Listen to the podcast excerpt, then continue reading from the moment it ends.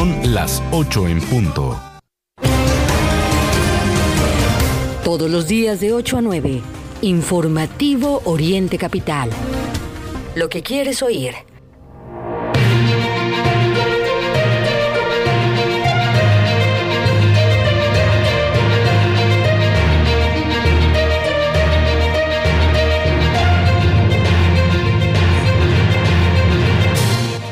Las 8, son las 8 de la mañana, tiempo de iniciar su informativo Oriente Capital, como y su servidor Raya Costa, para presentarles este miércoles 10 de agosto la información que trasciende, la información esencial en el Estado de México, en el país y en el mundo. Estamos muy contentos por contar con el favor de su compañía y lo invitamos a comunicarse con nosotros, que es lo, lo que a nosotros más nos, nos llena de, de, contento, de alegría, el poder saber qué piensan, qué inquietudes tienen y, precisamente gracias a um, las redes sociales podemos lograrlo. Entonces los invitamos a que se conecten en nuestra multiplataforma digital. Puede encontrarnos en orientecapital.com, por supuesto en las plataformas de podcast. Usted puede escuchar de manera diferida este informativo si lo descarga desde Spotify, Apple Podcast, Anchor FM, Google Podcast, iHeartRadio y simplemente la plataforma que a usted le guste.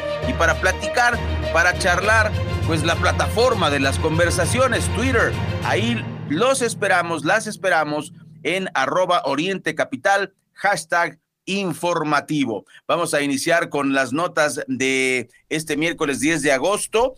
Em, primero que nada, Mario, amigos del auditorio, pues yo veo nublado por el rumbo de Texcoco.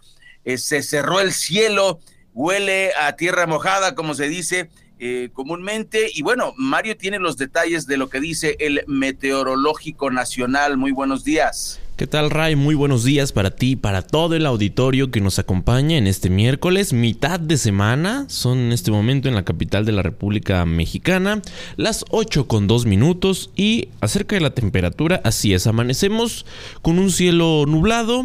Eh, la gente del oriente del Valle de México, en general, pues de la Ciudad de México, sufrió la tarde-noche de ayer de fuertes lluvias que trajeron también algunos encharcamientos en distintos puntos de la capital mexicana. Usted se preguntará, ¿qué ocurrirá en este miércoles? Bueno, pues la Secretaría de Gestión Integral de Riesgos y Protección Civil informó que este día habrá un ambiente caluroso. Tómelo en cuenta. Eh, sin embargo, también se prevé eh, que habrá un cielo despejado, el cual podrá tornarse a medio nublado, esto en la capital de la República Mexicana. También eh, por la noche se esperan algunas lluvias ligeras de forma aislada. Acerca de las temperaturas máximas mínimas, bueno, en el caso de la Ciudad de México se pronostica la temperatura mínima que oscilará entre los 11 a 13 grados y la máxima que irá de los 23 a los 25 grados centígrados. Para nuestros queridos amigos que nos acompañan allá en el Estado de México, en la capital mexiquense, en todo el Valle de Toluca, eh, para ellos, bueno, la temperatura mínima será entre los 8 y 10 grados centígrados y la máxima de entre los 21 y 23 grados centígrados. Para que usted lo tome en cuenta, por supuesto, en este miércoles, mitad de semana. Hay que decirlo, amigos del auditorio, que sí al, inicio de la semana se anticipaba que en esta habría eh, pues lluvias eh, incluso hasta finalizar la semana, así es que hay que tomarlo en cuenta porque como lo hemos estado diciendo, como lo hemos estado también informando, en distintos puntos de la capital mexicana, en distintos puntos del Valle de México, todas estas lluvias generan inundaciones, encharcamientos, lamentablemente también socavones. Vamos a estar platicando de ese tema en la emisión del día de hoy. Así es que tomen en cuenta estas lluvias que estarán azotando, por supuesto, al Valle de México. Son las 8 de la mañana con 4 minutos, las 8 con 4 minutos. Fíjense que tenemos información muy interesante el día de hoy.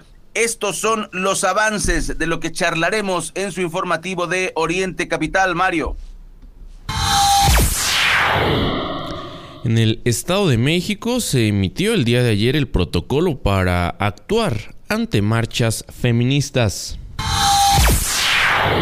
Trabajan en construcción de protocolo también, pero este de actuación para la protección de periodistas.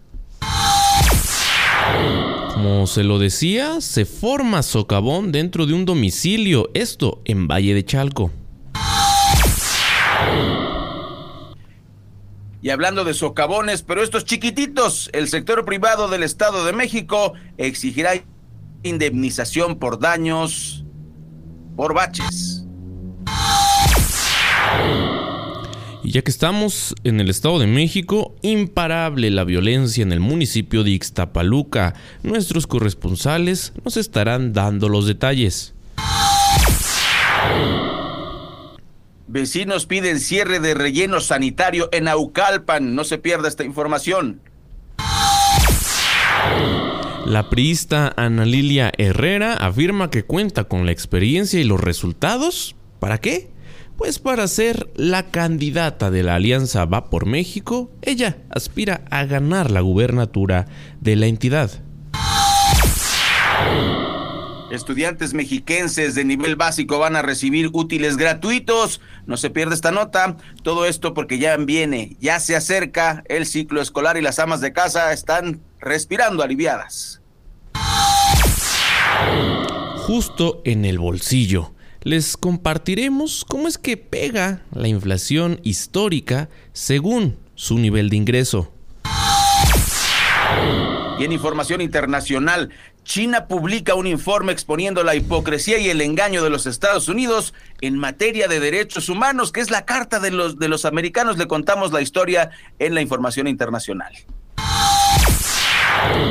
En este momento el reloj acaba de marcar justamente las 8.7 eh, de la mañana en esta mañana de miércoles 8 de agosto. Arrancamos con la información, como ya lo adelantábamos, eh, las detenciones que realicen las corporaciones policíacas del Estado de México, tanto estatal como en el caso también de las eh, policías municipales durante manifestaciones feministas, deberán registrarse en medios electrónicos, audiovisuales, esto con fines de transparencia y rendición de cuentas. Así se establece en el protocolo de actuación policial para la seguridad y atención de manifestaciones en pro de los derechos de las mujeres, publicado el día de ayer en la Gaceta del Gobierno del Estado de México. El gobierno estatal emitió este protocolo que se empleará durante marchas feministas donde se precisa a las y los agentes de seguridad qué hacer y cómo actuar ante protestas que involucren la destrucción o intervención de símbolos, imágenes o monumentos sin violar derechos y garantizando una actuación con perspectiva de género. En el documento se precisa, en el capítulo cuarto, por ejemplo, eh, acerca del uso de la fuerza, que ésta se ejercerá de conformidad con la ley nacional, así como con los protocolos nacional y estatal sobre el uso de fuerza y quiénes son agentes eh, por ningún motivo, dice este documento, podrán hacer uso de armas en contra de quienes participen en manifestaciones o reuniones públicas pacíficas con objeto lícito. Agrega em, esta presentación que la actuación policial deberá asegurar la protección de las y los manifestantes y los derechos de terceros, así como garantizar la paz y el orden públicos.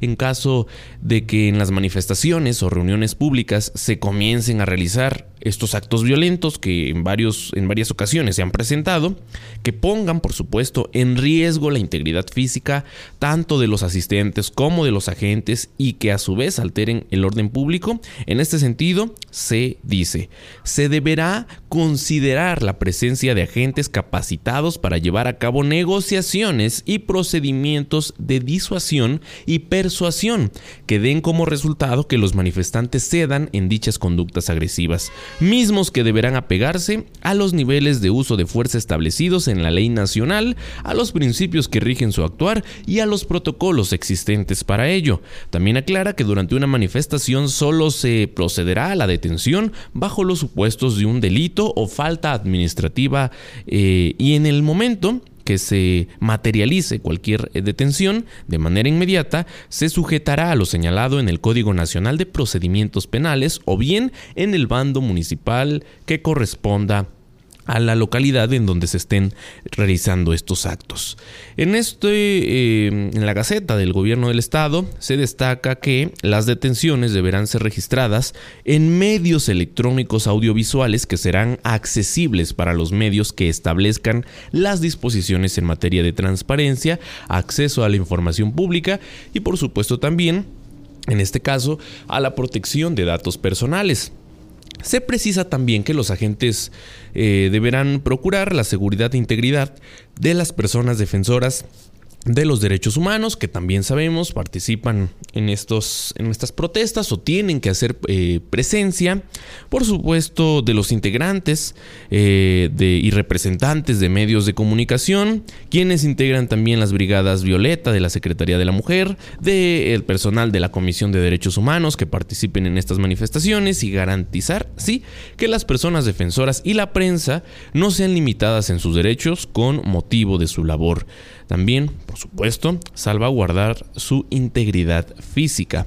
Además, en el diseño de operativos se contempla contar con una persona eh, facilitadora designada por la Secretaría de las Mujeres y capacitadas para actuar frente a manifestaciones, reuniones o asambleas y llevar a cabo estas negociaciones. El propio personal de la Secretaría se encargará de registrar con fotografías y video la manifestación y la Secretaría de Seguridad implementará programas de asistencia médica, psicológica y jurídica para el personal operativo eh, que por acciones derivadas del uso de la fuerza lo requieran. El protocolo asegura recoger el espíritu de la sentencia del 2018 emitida por la Corte Interamericana de Derechos Humanos sobre las mujeres víctimas de tortura sexual en Atenco.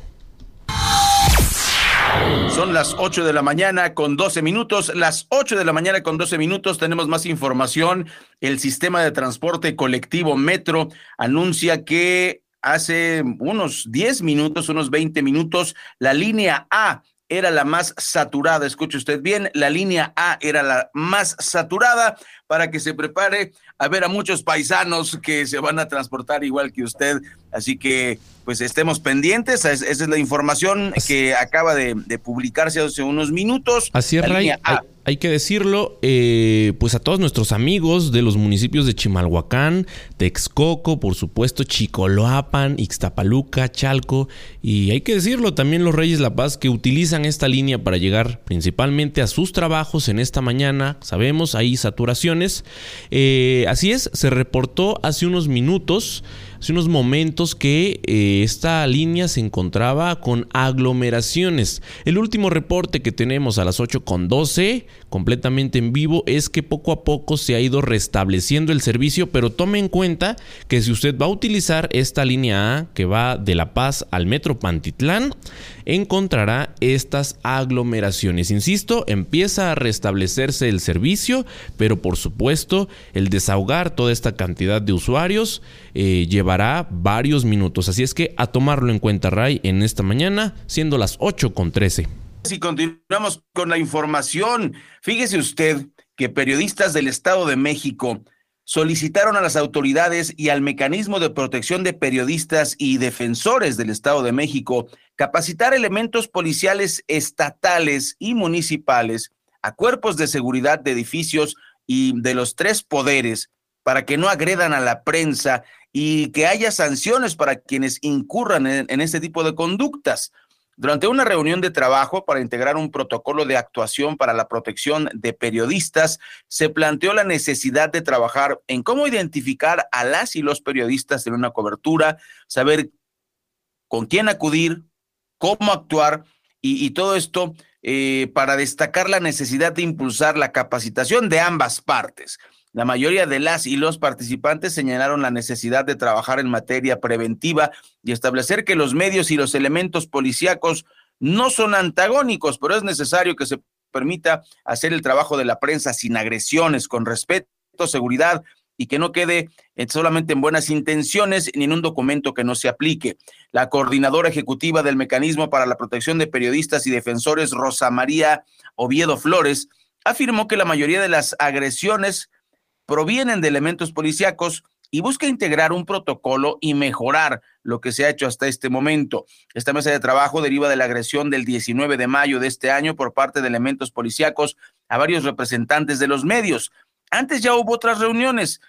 Entre otras cosas, se informó que algunos municipios ya han firmado convenios con el mecanismo de protección a periodistas para ser capacitados y hubo peticiones de que en caso de alguna agresión, pues que no quede impune que existan sanciones y que éstas se apliquen, pues eh, representantes de los medios advirtieron que algunos policías tienen un alto nivel eh, de improvisación. También hicieron señalamientos de que el principal hostigamiento en coberturas es hacia periodistas gráficos varones, los que traen sus cámaras para todos lados. Las y los asistentes determinaron seguir trabajando en la construcción de un protocolo y llevar las propuestas a la siguiente reunión. Mario, amigos del auditorio, y antes de irnos al corte, creo que es importante que pues todos trabajemos juntos. El periodismo en México es uno de los más castigados.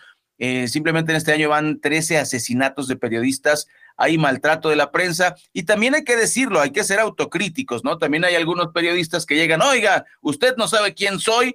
Así me pasó una vez, ¿no? Me dice, ¿usted no sabe quién soy? Y digo, no, no, no sé quién es usted. Soy Mario Ramos, tu compañero de trabajo. Ay, Mario, perdón, no te reconocí. Este, no, no, fuera de la broma, hay algunos eh, colegas que de repente se pasan, este, y, pues no, todos tenemos que cooperar. Yo creo que tanto las autoridades como nosotros, como medios, debemos eh, ejercer nuestro derecho a informar y pues eh, se puede hacer en, un ambiente de convivencia. Finalmente todos somos mexicanos y creo que se puede, Mario, para lograr que nuestra profesión sea verdaderamente digna y nosotros podamos informar a nuestro auditorio lo que ocurre eh, en el Estado de México, en el país y en el mundo. Tenemos una breve pausa, no se vayan, regresamos.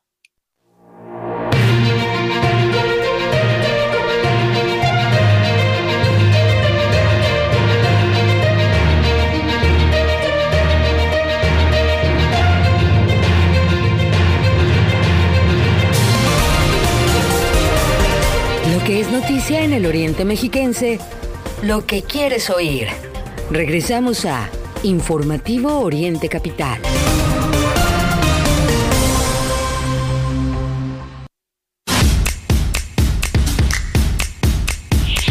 No te pierdas el noveno festival de Chiles en del Campo a la Mesa. Este 14 de agosto a la una de la tarde en el Centro Universitario Tlacaele Adquiere tu entrada que incluye menú a cuatro tiempos, degustación de vino, acceso al mercado orgánico de productores, a la exposición de arte urbano, al evento cultural y al concierto de la Orquesta Sinfónica de Ixtapaluca. Para más información y adquirir tu boleto, contáctate al 55 18 90 61 93. Fonda Margarita, Centro Universitario Tlacaelel y Café Witsi invitan.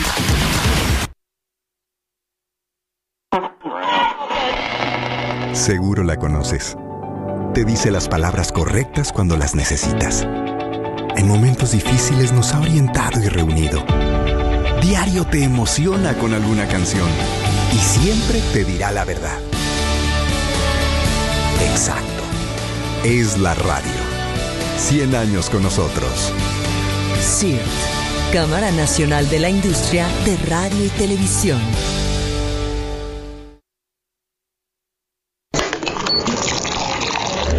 Ganas de un café? En Witsi Café, además de nuestra gran variedad de bebidas frías y calientes, te ofrecemos un amplio menú de comida y deliciosos postres. El mejor ambiente para leer un libro o disfrutar de momentos agradables con tus amigos o familiares.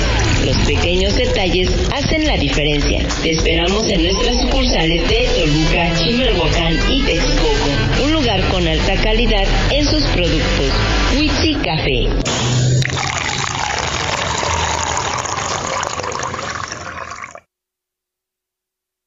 Oriente Capital. Recuerda que puedes seguir esta transmisión en streaming en vivo a través de internet. Arroba Oriente Capital. Lo que quieres oír y ver.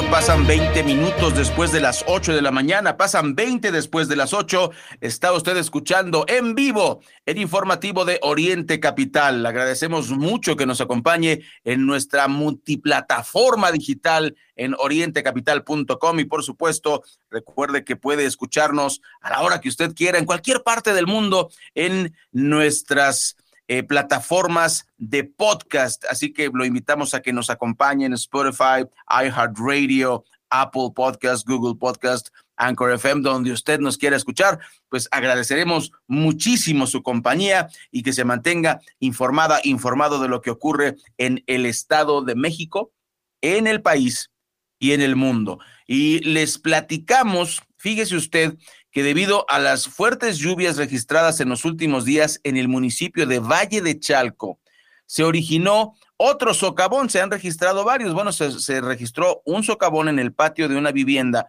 Incluso una persona cayó sin que resultara herida de gravedad.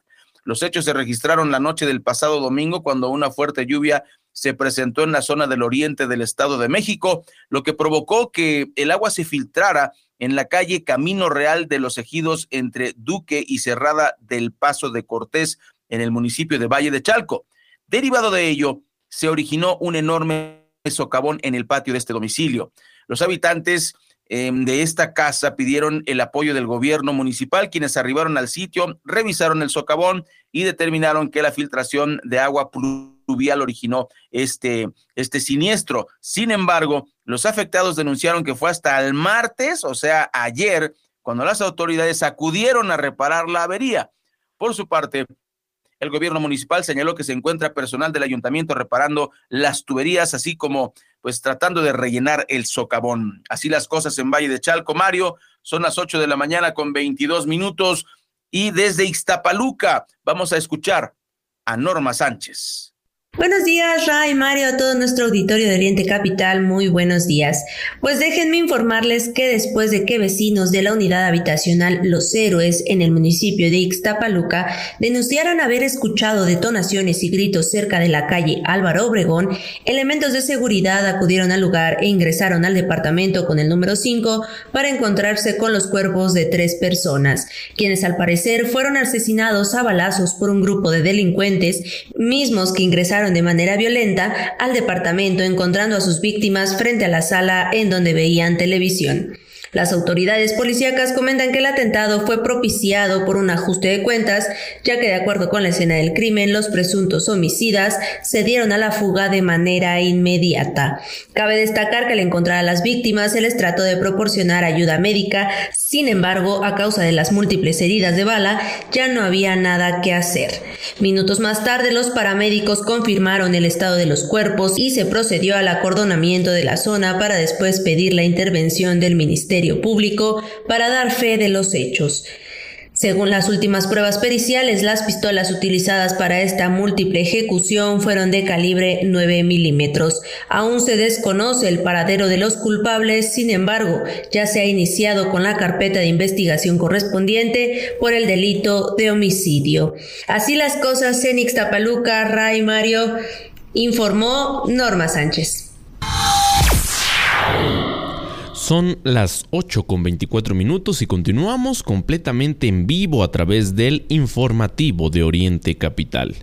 Platicarles que debido a que los daños económicos a unidades de empresas y de la ciudadanía en general son cuantiosos como consecuencia del problema de baches, este que todos, todos, todos vivimos, eh, cada que salimos por calles del Estado de México, de la Ciudad de México. Bueno, en este sentido, platicarles que el sector privado de la entidad mexiquense exigirá el pago de indemnización.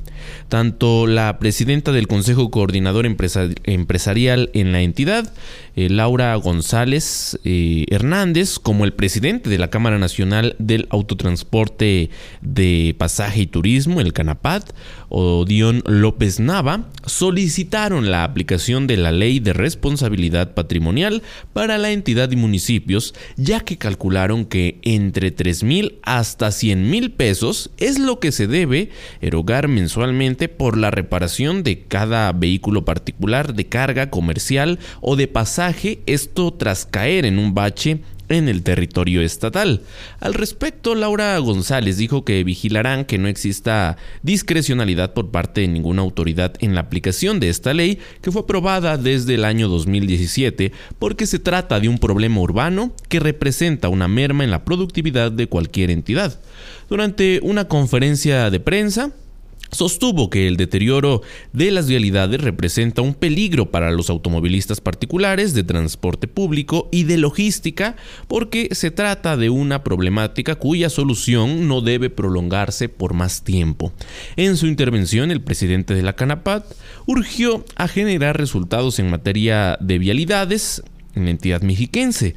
Por lo anterior, recordó que desde hace dos años y seis meses existe una auditoría vial en la que se determinó que se debe eh, redireccionar el trazo de la curva la Marquesa Lerma, esto derivado de los accidentes que se registran continuamente en ese punto. Según información del Instituto Nacional de Estadística, Geografía e Informática, el INEGI, mediante la encuesta nacional de seguridad pública urbana, encabezan eh, municipios del Estado de México la lista de inconformidad ciudadana por el problema de baches. ¿Cuáles son estos municipios? Algunos de ellos, claro, se trata de Ecatepec, Atizapán y también Nezahualcóyotl. Por su parte, eh, Carlos García Álvarez, vicepresidente nacional de la Alianza Mexicana de Organización de Transportistas, la AMOTAC, aseveró que la falta de mantenimiento a la infraestructura carretera, tanto estatal como federal, les ha ocasionado gastos por arriba de los 36 mil pesos que en un eh, único incidente vial y tipo de eh, avería.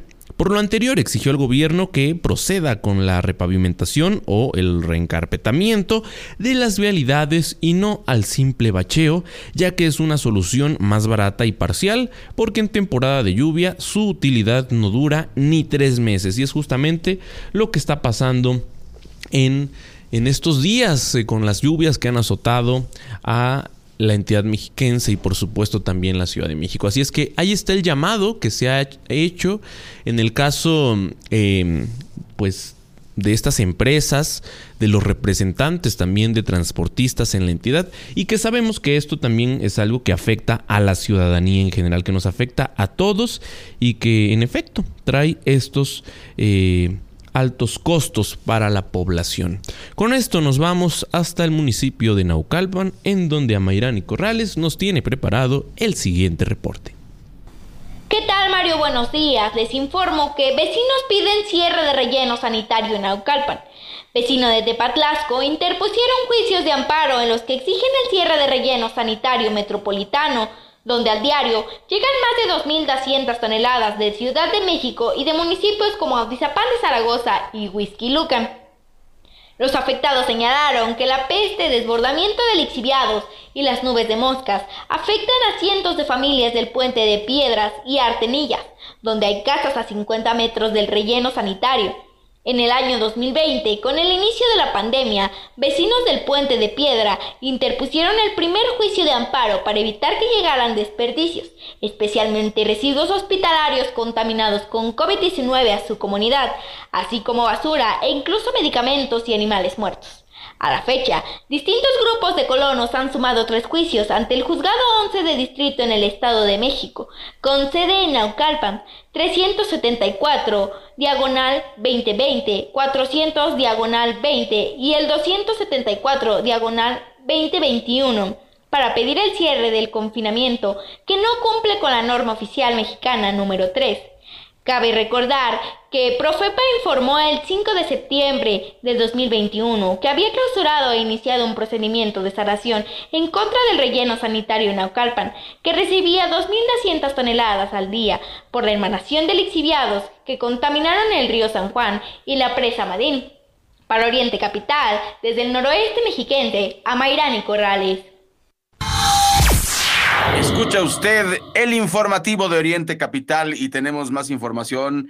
Eh, amigas, amigos del auditorio, ¿qué tenemos ahora? Bueno, pues este tema que de aquí hasta el siguiente año lo vamos a estar manejando varios medios y tiene que ver con las elecciones en el Estado de México. Por un lado, bueno, ya escuchamos eh, Morena de una forma bastante rara, hay que decirlo así, bastante eh, oscura, eligió a Delfina Gómez como su candidata para la gubernatura, para contender por la gubernatura del Estado de México. Bueno, pues eso ya eh, movió las aguas en el PAN. El PAN es el, primer partido que este, levantó la manita en relación con quienes van a postular en este proceso interno de la alianza y ya se levantó la segunda mano.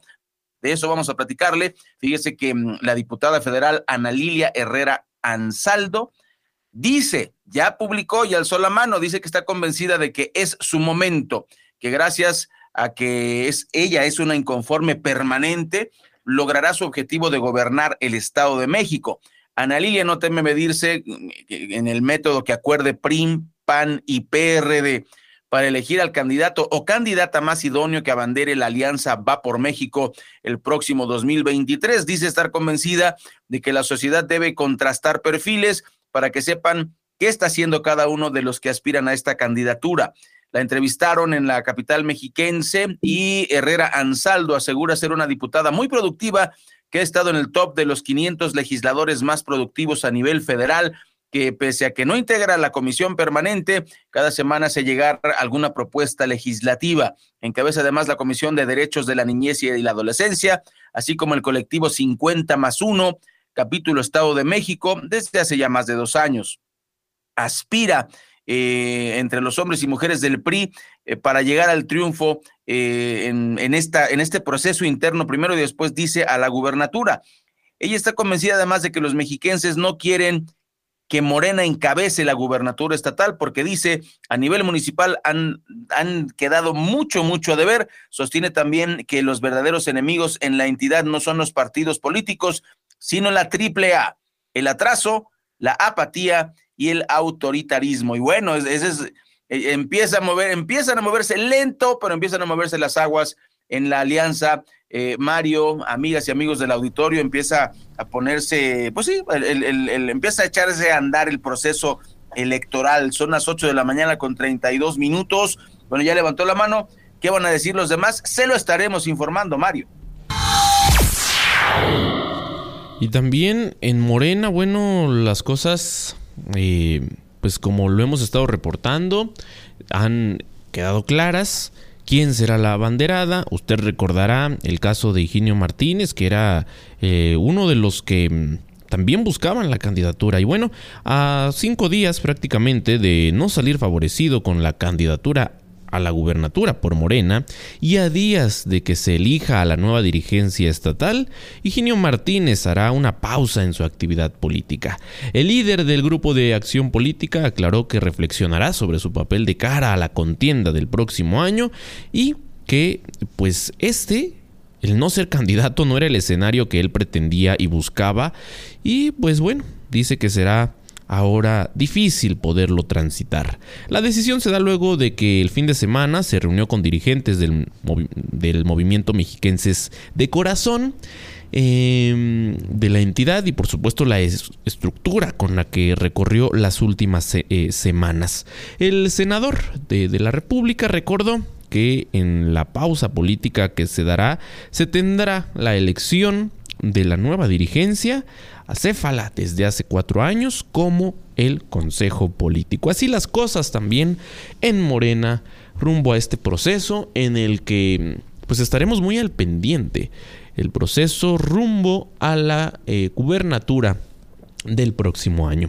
Son ya en este momento las 8 con 34 minutos. Vamos a otro corte, es muy breve y volvemos con más a través del informativo de Oriente Capital completamente en vivo en esta mañana de miércoles 8 de agosto.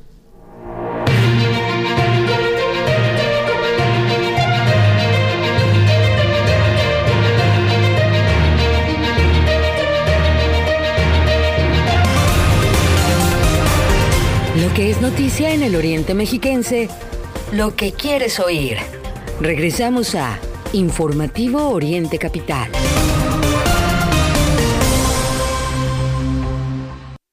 Si te digo ¿Sabían que hay un país que es líder en exportación de café orgánico? Es el número uno en América en reciclar material PET y tiene de los mejores museos del mundo. ¿Quién crees que lo ha hecho posible? Exacto, los mexicanos. Soy mexicana. Soy mexicano. Somos mexicanos. CIRT, Radio y Televisión Mexicanas. Consejo de la Comunicación, voz de las empresas. No te pierdas el noveno festival de Chiles en Nogada del Campo a la Mesa este 14 de agosto a la una de la tarde en el Centro Universitario Tlacaele. Adquiere tu entrada que incluye menú a cuatro tiempos, degustación de vino, acceso al mercado orgánico de productores, a la exposición de arte urbano, al evento cultural y al concierto de la Orquesta Sinfónica de Ixtapaluca. Para más información y adquirir tu boleto, contáctate al 55 18 90 61 93. Fonda Margarita, Centro Universitario Tlacaelel y Café Witsi invitan.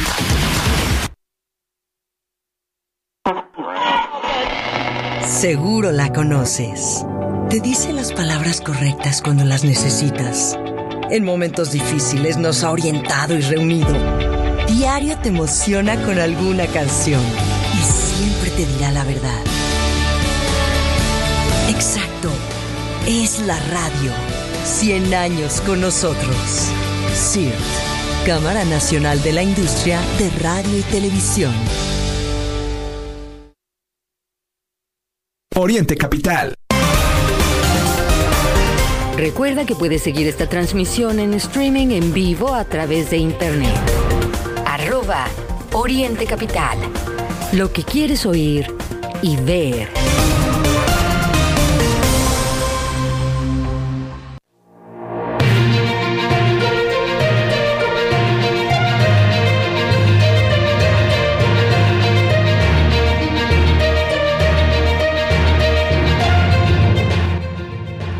Son las 8 de la mañana con 37 minutos, 8 de la mañana 37 este miércoles 10 de agosto de 2022. Se va agosto, se nos está yendo como agua entre los dedos. Amigas y amigos del auditorio, agradecemos mucho el favor de su atención y también por supuesto que se reporten a través de Twitter eh, nos pueden encontrar si ustedes teclean ahí en esta plataforma de diálogo, de conversaciones, eh, si le ponen arroba Oriente Capital y nuestro hashtag para que podamos identificar sus mensajes es informativo. De esta manera podemos charlar. Y agradezco muchísimo a Marco W que nos informa que hay obras sobre Presa Falcón y Río San Joaquín. Eh, si usted está manejando por la Ciudad de México y nos está escuchando, pues agradecemos eh, el favor de su atención, pero pues que sepa que ahí por la nueva embajada de Estados Unidos, por el centro Lada, es donde hay algo de carga vehicular para que pues tome sus precauciones o rutas alternas. Vamos a continuar con más información a las ocho con ocho minutos. Fíjese que el gobernador del Estado de México, Alfredo del Mazo, informó que al inicio del próximo ciclo escolar, alumnos y alumnas de los niveles preescolar, primaria y secundaria van a recibir de forma gratuita útiles escolares. A poco más de dos semanas de que los estudiantes mexiquenses de nivel básico regresen a las aulas, el gobernador anunció esta medida. Durante la entrega eh, de tarjetas de, de salario rosa, destacó que se va a continuar con la entrega de útiles como apoyo, útiles escolares por parte del gobierno del estado eh, en apoyo a la economía familiar, que bueno, con esta crisis eh, pues es, es, una buena ayuda. Del Mazo Maza expresó que este es un esfuerzo a favor de los niños, niñas y adolescentes de la entidad. En el Parque del Lago, el mandatario estatal, acompañado de la secretaria de Desarrollo Social, Alejandra del Moral, eh, este martes entregó más de 5.300 tarjetas de salario rosa y en su mensaje afirmó que los apoyos como los que ofrece el programa de salario rosa ayudan a las familias a enfrentar estos tiempos difíciles. El titular del Ejecutivo Estatal recordó que el programa inició hace casi cinco años en reconocimiento del trabajo que realizan las amas de casa para mantener a las familias unidas y por estar pendientes de cada uno de los integrantes de, las casas de los hogares los 365 días del año. Finalmente, el gobernador mexiquense llamó a las amas de casa a que mm, este día que se beneficien con el salario rosa, pues los invita a, sumarse al programa para que ellas eh, tengan algún, algún beneficio adicional para las familias que más lo necesitan. Y bueno, amigas, amigos del auditorio, pues las mamás precisamente y los papás están felices porque muy pronto los niños y las niñas van a regresar a las escuelas, ya no saben qué hacer con ellas, ya eh, los ponen ahí a, ver películas en sus teléfonos o los ponen a jugar, pero ya quieren que se acaben las vacaciones, los niños no, pero los papás sí. Y otro de los temas que por supuesto interesan al auditorio, porque además recibimos comentarios en, este sentido a través de las redes sociales, arroba Oriente Capital, y porque por supuesto es una afectación que están eh, teniendo miles y miles de familias mexicanas es acerca del alza de precios que ha sido generalizado y bueno, esta inflación histórica que registra nuestro país. Sin embargo, hay que decirlo, todo esto no golpea igual al bolsillo de los mexicanos, pues el efecto negativo varía según el nivel de ingresos en los hogares. Esto de acuerdo con un estudio del Instituto Mexicano para la Competitividad, el IMCO, que eh, dicho estudio, hay que decirlo, eh, pues se dio a conocer el día de ayer. Eh, tan solo los hogares que reciben el ingreso más bajo en un esquema, es decir, mm, estos hogares que en promedio tienen un ingreso de 3.313 pesos al mes, enfrentan, escúchelo bien, una inflación del 10.6%, superior al 8.5% anual reportado de manera general para el mes de julio. En el caso, en, en la otra parte, en la otra posición, de los hogares que ingresan al mes 54.427 pesos, estos viven una inflación del 8.5% según el análisis del IMCO. La inflación Continuó su carrera ascendiente durante eh, julio al registrar un nuevo repunte que llevó a la tasa anual del 8.15%, superando ligeramente las expectativas de los especialistas, impulsada por supuesto por los aumentos en los precios de alimentos, revelaron este martes los datos publicados por el Instituto Nacional de Estadística y Geografía. Ante ello, muchas familias viven en la incertidumbre, pues buscan la manera de cubrir las necesidades del hogar ¿Cómo afecta la inflación a los hogares? Bueno, mediante un informe, el Instituto Mexicano para la Competitividad analizó en mayo las implicaciones de la inflación para la población con eh, diferentes niveles de ingreso. Para ello, en la actualización del mes de julio, se observó que la inflación en la canasta de consumo ha sido mayor para los hogares de menores ingresos desde agosto del año 2021. Desde entonces, no solo se ha observado un incremento en las tasas de inflación, sino que también se ha aplicado la pues esta eh, ampliación de la brecha entre el incremento en costos para hogares de bajos y altos ingresos. Así, la tendencia al alza de la inflación ha afectado en mayor medida a los hogares de menores ingresos, mientras que para los hogares de mayores recursos, que perciben en promedio, como le digo, más de 50 mil pesos al mes, el golpe ha sido menor. Sin embargo, el impacto es aún mayor para los hogares de bajos ingresos que tienen recursos de alrededor de 3 mil pesos al mes y vieron un incremento de más del 10% en el gasto necesario para adquirir los productos de la canasta básica. ¿Por qué la inflación afecta más a los hogares de bajos ingresos? Bueno, el INCO asegura que el impacto de la inflación es mayor para hogares con bajos ingresos debido a la composición de las canastas de consumo. Dependiendo del nivel de ingresos, los hogares distribuyen sus recursos de manera diferente. Son las 8 de la mañana con 44 minutos, 8 con 44 minutos. Tenemos información nacional, información que le va a interesar. Mire usted, la Secretaría de Salud informó que se han confirmado en México 147 contagios de viruela símica en 18 entidades federativas y afortunadamente ninguna defunción. La dependencia detalló que se identificaron en total 390 personas que cumplen con la definición operacional de caso probable, de los cuales 147 están confirmados, 107 en estudio y 136 fueron descartados.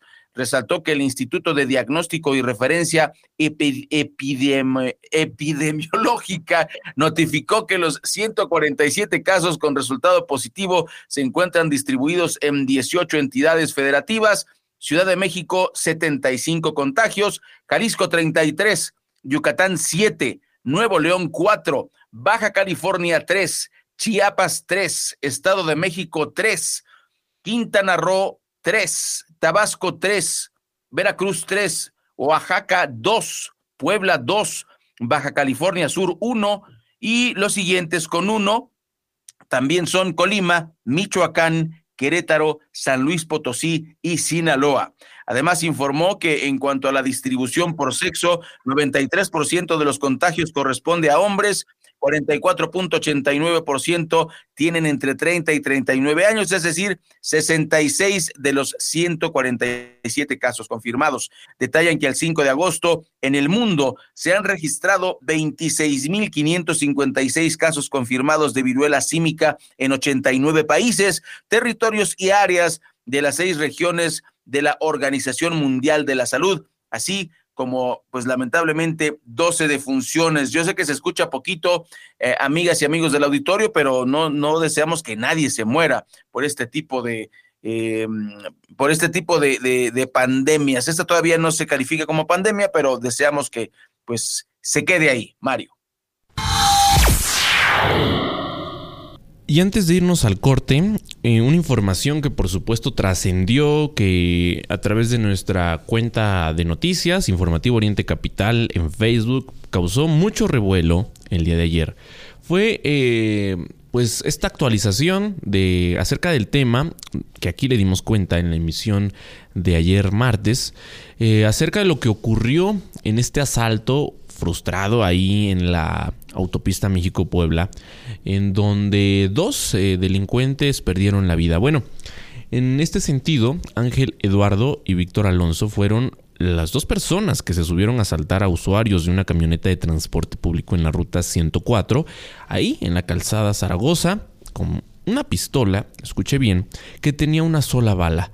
Tras eh, quitar los teléfonos a seis pasajeros, un militar en retiro, que portaba una pistola, aprovechó un descuido y los enfrentó. Ahí ambos murieron dentro de esta camioneta, mientras que una joven que los acompañaba fue detenida por agentes de la policía que fueron alertados de estos hechos.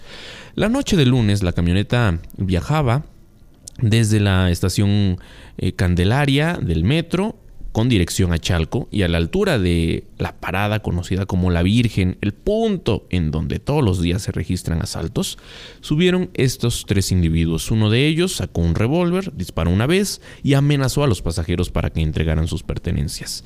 Jesús Héctor N., quien se identificó como capitán de infantería en retiro, sacó su pistola eh, de una mochila en la que la llevaba y disparó contra estos asaltantes. Ambos perdieron la vida, como se lo informamos. Eh, sin embargo, eh, familiares, ¿qué, es lo nuevo? Bueno, familiares de los asaltantes acudieron al sitio para identificarlos. Ahí llegó la madre de Ángel Eduardo, quien tenía solo 24 años. Ella dijo que había visto a su hijo por última vez a las 4 de la tarde del día lunes y después de eso desapareció. Y por supuesto lo que causó muchos comentarios en las redes sociales fue que esta mujer contó que el joven estaba en recuperación. Escúchelo bien, porque hace apenas dos meses había sido baleado en el abdomen, precisamente durante otro asalto, ya que esta era su actividad cotidiana. Se dedicaba a robar en esta zona limítrofe entre la Ciudad de México y el Estado de México sin que las autoridades capitalinas, en este caso, hicieran ninguna eh, labor por eh, ningún esfuerzo pues para detener a estos eh, delincuentes y hay que decirlo bueno pues nuevamente es la ciudadanía es uno de estos vengadores los que están tomando por supuesto, justicia por propia mano. 8 con 49 minutos, vamos a un corte, es muy breve, es el último y regresamos con la información eh, de lo que está ocurriendo en el estado de Colima y también en la información internacional. Regresamos, es muy breve este corte.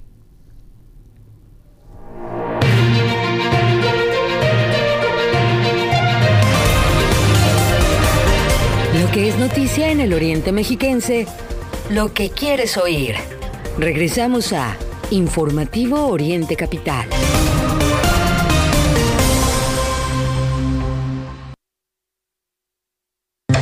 Princesa, ¿por qué sigues haciendo tarea a esta hora? Mm, es que son muchas cosas y solo nos dieron un día para entregar. Es poco tiempo. Mañana hablo con la directora. Bueno, eran equipos, pero yo quise hacerlo sola porque todos se fueron al cine. No es justo que hagas todo sola. Te hubieras ido con ellos. por eso, tengo que caerles bien. No es fácil entrar al grupo, mamá. Ya déjame terminar, porfa. No es un favor entre compañeros o una manera de ser popular. Se llama sentido de pertenencia y es indicador de un perfil adictivo. Abre los ojos, pide ayuda y preven adicciones. Fundación Basal. Así se escucha la violencia. Amor, lo estuve pensando y ya me decidí. Voy a regresar a trabajar.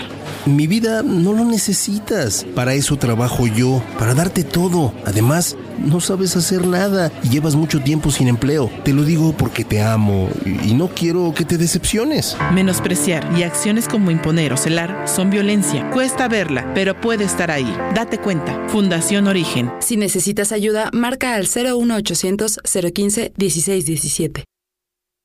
Ven y conoce el reino del sabor en Fonda Margarita. Los mejores platillos a un excelente precio. Visítanos en calle Centenario número 3, Colonia Centro, Ixtapaluca. También nos puedes encontrar en Autopista México-Puebla, kilómetro 36600, en Ixtapaluca. O bien en Avenida José Ortiz de Domínguez, número 86, en el municipio de La Paz. Ven disfruta del reino del sabor con Fonda Margarita. Oriente Capital. Recuerda que puedes seguir esta transmisión en streaming en vivo a través de internet. Arroba Oriente Capital. Lo que quieres oír y ver.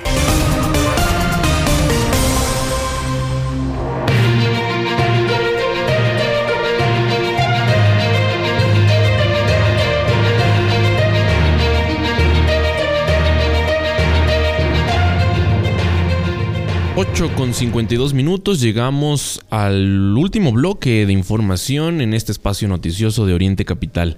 Acerca de lo que está ocurriendo en Colima, platicarles que las familias que esperan el rescate de los mineros atrapados aseguraron que ya es mucha la desesperación de no acelerar este proceso de rescate. Sergio Cruz, padre del minero eh, Sergio, Sergio Cruz Gaitán, de 41 años, miró las imágenes que les mostraron de este dron subacuático pero contó que solo se veía suciedad, tuberías, cadenas y bueno, pues están desesperados porque ellos aseguran no se ve nada claro. Aunque la información de que el rescate pudiera darse el día de hoy o mañana, según lo que anticipó el presidente López Obrador, el señor Cruz dijo que ya son muchos días y la desesperación aumenta. En sus palabras, desesperados, por supuesto, ellos eh, pues dicen que no quieren que pase lo ocurrido en pasta de conchos. Eh, esto en referencia al caso que en, 2000, eh, que en 2006 conmocionó a todo el país. Si usted recuerda, en esa ocasión 65 mineros nunca fueron rescatados.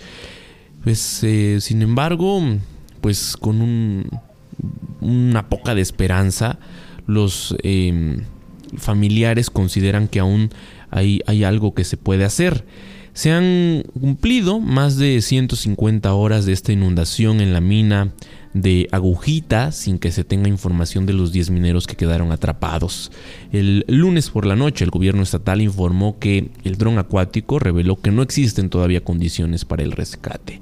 En lo que se ha dicho esta mañana es que el día de hoy, por ahí del mediodía, se estarían realizando las labores. Así es que vamos a estar muy atentos de este tema, informándoles por supuesto a través de nuestras redes sociales, eh, ahí en la cuenta de las noticias, en informativo Oriente Capital. En este instante faltan seis, únicamente seis minutos para que den las nueve de la mañana. Le cuento que la Sociedad China de Estudios de Derechos Humanos publicó este 9 de agosto un informe en el que acusa a Estados Unidos de cometer una serie de crímenes que violaron gravemente el derecho internacional en Oriente Medio y zonas vecinas. Según el reporte, la lista de violaciones cometidas por Washington en la región incluye crímenes de guerra, crímenes contra la humanidad, detenciones arbitrarias, abuso de tortura, tortura de prisioneros y sanciones unilaterales indiscriminadas. Asimismo, señala que estas acciones causaron daños duraderos y de gran alcance. Por ejemplo, el informe se divide en tres partes. La primera se refiere a los crímenes de lanzar guerras, masacrar a civiles y dañar el derecho a la vida y a la supervivencia, destacando que la invasión de Irak se inició con excusas inventadas de la nada y recordando que emprender guerras de forma gratuita es una violación al derecho internacional. Asimismo, menciona las víctimas civiles provocadas por las operaciones bélicas de los Estados Unidos, especialmente sus ataques aéreos, y por las acciones deliberadas de los contratistas militares estadounidenses como los mercenarios de Blackwater, cuyos crímenes fueron perdonados por el expresidente Donald Trump. La superpotencia norteamericana también causó con sus intervenciones militares desastres humanitarios a gran escala que cobraron numerosas vidas, según denunciaron eh, los chinos. La segunda parte apunta que Washington reprimió a países y organizaciones disconformes con sus políticas mientras promovió de forma coercitiva los valores estadounidenses en la región para asegurar el orden político, económico y de seguridad mundial dominado por este país, con el fin, según el informe, de mm, pues, para poder lograr este fin y con este fin, según este informe, derrocó gobiernos, intervino en los asuntos internos de otros países infringió sus soberanías y abusó de sanciones unilaterales que generaron graves catástrofes humanitarias, algunas de ellas creadas deliberadamente. Y finalmente la tercera, la tercera parte de este reporte sostiene que el país eh, norteamericano creó un choque de civilizaciones al promover la islamofobia y defender la superioridad de la civilización occidental y cristiana al tiempo que faltó al respeto al patrimonio cultural de las naciones de Medio Oriente y trató a sus prisioneros de forma humillante y cruel. Este informe se titula, em, es, es importante que lo tenga usted en el radar, es un informe que acusa a Estados Unidos de la violación de una serie de crímenes que violaron el derecho internacional en Oriente Medio. Amigas y amigos del auditorio, pues realmente un, un informe que acusa acerca de la hipocresía y engaño de Washington, lo cual, bueno, está documentado y lo sabemos. El tema es, ¿por qué no nos indigna? Yo, yo abriría esta pregunta a la gente. Efectivamente, si Estados Unidos dice que es malo, ¿vamos a creer que es malo? Que los malos son los chinos y esto esto viene porque según Estados Unidos los chinos violan los derechos humanos y como decimos por acá en el Estado de México, pero si hola, ¿qué tal Estados Unidos? Así es, Mario, amigas, amigos del auditorio, el periodista Miguel Cacique tiene los titulares de los diarios más importantes de México porque las noticias nos buscan. Así los titulares de hoy. Reforma, crean fideicomisos que antes criticaban. Universal, mineros trabajan bajo explotación en los pocitos. Milenio, por empatía, ayuda Hacienda a Banco de México a contener la inflación. Excelsior, clase política metida en los pozos mineros. Jornada, vía libre definitiva a los tramos 5 Sur y 6 del Tren Maya. 24 horas, Delfina deja 25 mil millones de pesos de subejercicio en la Secretaría de Educación Pública. Sol de México. Harfuch dice que sí se necesita al ejército. Razón, inflación al alza, rompe pronósticos y ya impacta en alimentación. Heraldo, Sabinas, mina de empresas irregulares. Crónica, vía libre para que Estados Unidos deje de portar migrantes a México. Es noticia hoy, imparable inflación se dispara a 8.5%. Uno más uno, FGR cuenta con documentos personales y públicos contra Enrique Peña Nieto. El día alcanzó la inflación general anual el 8.15%. INEGI, economista, inflación no afloja y el financiero sigue inflación al alza, aún no alcanza su pico. Entre las cinco notas secundarias que más destacan hoy tenemos, uno, niñas y mujeres son más afectadas en desapariciones. Dos, precios de alimentos aumentaron 13.94%. Tres, inflación y pobreza laboral golpean la dieta. 4. México está en su peor crisis educativa, alerta Centro de Estudios. 5. Exigen 57 ONGs atender rezago en vacunación. Te deseo un excelente miércoles. Así es como llegamos al final de otra emisión de informativo de Oriente Capital. Le agradecemos mucho el favor de su atención, Mario Ramos y su servidor Raya Costa. La cita es para que nos escuche mañana en vivo aquí en orientecapital.com y por supuesto a la hora que quiera, donde quiera y con quien quiera en las diferentes redes sociales y en nuestro podcast. Muchas gracias. Tenga usted un excelente miércoles. Todos los días de 8 a 9. Informativo Oriente Capital. Lo que Oriente oír. Capital. Son las 9 en punto.